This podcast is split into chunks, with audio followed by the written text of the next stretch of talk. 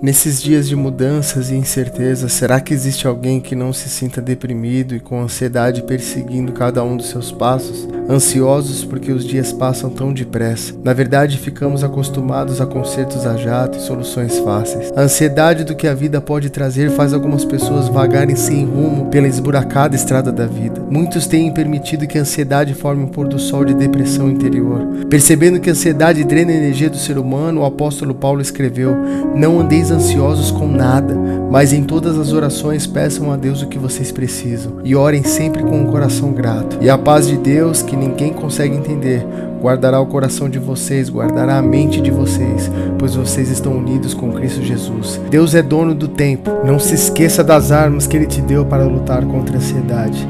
Nas habilidosas mãos de Deus, a ansiedade não será maior que você.